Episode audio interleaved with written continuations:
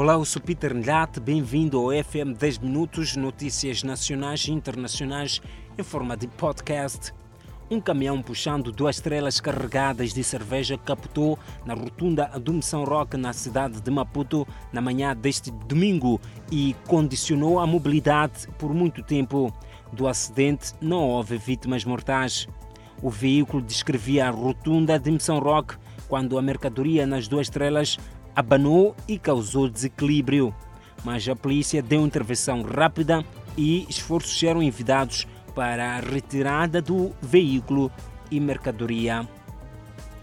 Escolas de condução e alunos inscritos nas instituições estão a se ressentir das novas medidas anunciadas na última comunicação do Presidente da República à nação no quadro da prevenção da propagação do coronavírus. Alguns gestores de escolas de condução que ainda tentavam se recuperar dos transtornos do último encerramento e desta vez equacionam encerrar as portas para sempre. O último decreto prorroga por mais 30 dias a validade de documentos, com exceção do passaporte. Ainda assim, há utentes na renovação de cartas no Inatro Embora as instituições públicas abram as portas das 8 às 14 horas, o Inatro tinha utentes à espera a partir das 6 horas, uns por desconhecimento das medidas e outros por precaução. O projeto de diminuição de quintais dos moradores do bairro de Chamanculo, na cidade de Maputo, está a permitir aumento de alargamento de acessos e eliminação de becos Entulhos em muitas zonas de Chamanculo, Maputo cidade, são muros. Entulhos em muitas zonas de Chamanculo, Maputo cidade, são muros de vedação demolidos e reconstruídos na diminuição voluntária de quintais, numa iniciativa que visa aumentar o alargamento dos acessos e eliminar becos. Não é efetivamente diminuição de quintais, é sim diminuição de espaços ocupados indevidamente por assentamentos informais, até porque os becos fomentam criminalidade. Projeto de voluntários em coordenação com o município que já vai à segunda fase. Notícias internacionais fora de porta. O número de detenções na vizinha África do Sul subiu para 3.407 na sequência dos recentes tumultos e pilhagens que causaram 212 mortos e mais de 3 mil detidos. As imagens dos recentes tumultos e pilhagens na África do Sul estão a ocorrer o mundo e o rescaldo destes acontecimentos destes acontecimentos é assustador. São mais de 3 mil detidos e 212 mortos no momento contabilizados. De acordo com a Estrutura Nacional de Operações e Informações, a tensão parece ter acalmado numa altura em que as forças de segurança estão a realizar operações de recuperações de bens roubados em KwaZulu-Natal e Gauteng, as duas províncias afetadas pelos atos de violência. Este fim de semana, enquanto ocorriam estas operações, o presidente da África do Sul, Cyril Ramaphosa, visitou três centros comerciais no Soweto para ajudar a limpar as empresas afetadas pela violência e saques que assolaram o país por mais de uma semana e ceifaram mais de 200 vidas. Cyril Ramaphosa foi mais longe, afirmando mesmo que é preciso fortalecer as forças de segurança no país. A agitação na África do Sul estourou depois que o ex-presidente sul-africano Jacob Zuma começou a cumprir uma sentença de 12 meses por desacato ao tribunal por se recusar a cumprir uma ordem judicial para testemunhar em um inquérito apoiado pelo Estado que investigava alegações de corrupção enquanto ele estava no cargo.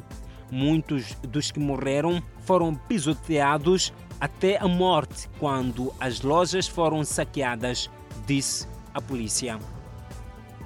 A África do Sul confirmou três casos positivos de Covid-19 na sua equipe de futebol para os Jogos Olímpicos de Tóquio. Entre os casos positivos inclui os jogadores Tambiso Moyane e Kamohelo Machat. O analista de vídeo Mário Macha também testou positivo na chegada a Tóquio, enquanto a equipe se prepara para enfrentar o anfitrião Japão na quinta-feira. Como resultado, a equipe ficou em quarentena até que fosse liberada para treinar, aguardando os resultados dos testes. O caso mais grave foi do treinador que, depois do teste positivo, teve que ser internado em uma instalação de isolamento em Kagashimo. Os organizadores dos Jogos Olímpicos relataram 10 novos casos, incluindo um terceiro atleta que não estava na vila e tinha 15 novos casos no dia anterior. Um membro do Comitê Olímpico Internacional da Coreia do Sul também testou positivo para o novo coronavírus ao pousar em Tóquio. As taxas de infecção estão a subir entre a população geral da capital, chegando a mil novos casos por quatro dias consecutivos. As pesquisas mostram que muitos japoneses se opõem à realização dos jogos devido ao afluxo de visitantes estrangeiros que isso acarreta. A chanceler alemã descreveu as cheias que devastaram partes da Europa como aterrorizantes depois que o número de mortos aumentou para 188. Angela Merkel prometeu ajuda financeira rápida depois de visitar uma das áreas mais afetadas pelo recorde de chuvas e inundações que mataram pelo menos 157 pessoas só na Alemanha nos últimos dias, no pior desastre natural deste país em quase seis décadas. As inundações europeias, que começaram na quarta-feira da semana passada, atingiram principalmente os estados alemães de Remânia-Palatinado, Remânia do Norte-Westfália, bem como partes da Bélgica. Comunidades inteiras ficaram sem energia e comunicação. Na Remânia do Norte-Westfália, pelo menos 46 pessoas morreram o número de mortos na Bélgica ascende os 30.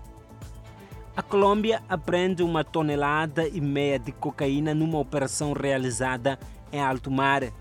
Cenas drásticas no mar ao largo da Colômbia foi o que se acompanhou quando as Forças Armadas deste país interceptaram um navio que supostamente transportava uma tonelada e meia de cocaína. De acordo com as autoridades, cinco pessoas a bordo do navio foram presas e 62 pacotes de cocaína, totalizando pouco mais de 1,5 toneladas, foram confiscados. Apesar de décadas de combate ao tráfico de drogas, a Colômbia continua a ser um dos maiores produtores mundiais de cocaína.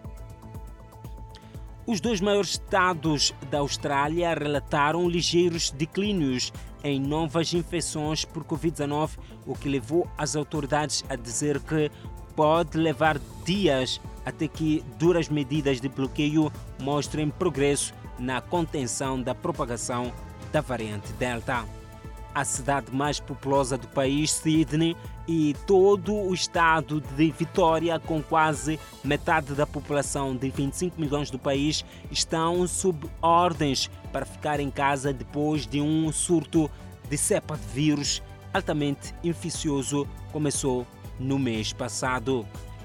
O estado de New South Wales, do qual Sydney, a capital, relatou 105 novos casos do dia anterior, abaixo dos 111, enquanto Vitória registrou 16 novos casos, abaixo de 19.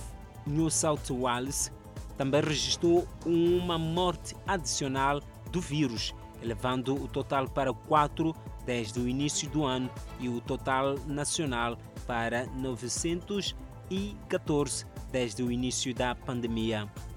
Um dia antes, a primeira-ministra estadual Gladys Berejiklian reforçou as restrições à cidade de 5 milhões de pessoas, incluindo o fechamento de todas as obras de manutenção de prédios e propriedades e proibições de cerca de 600 mil pessoas nos subúrbios mais afetados de deixarem suas vizinhanças para trabalhar A vizinha Vitória, com 7 milhões de pessoas em um bloqueio de 5 dias programado para terminar na terça-feira, disse que todos os 17 novos casos estão ligados a cadeias de transmissão conhecidas.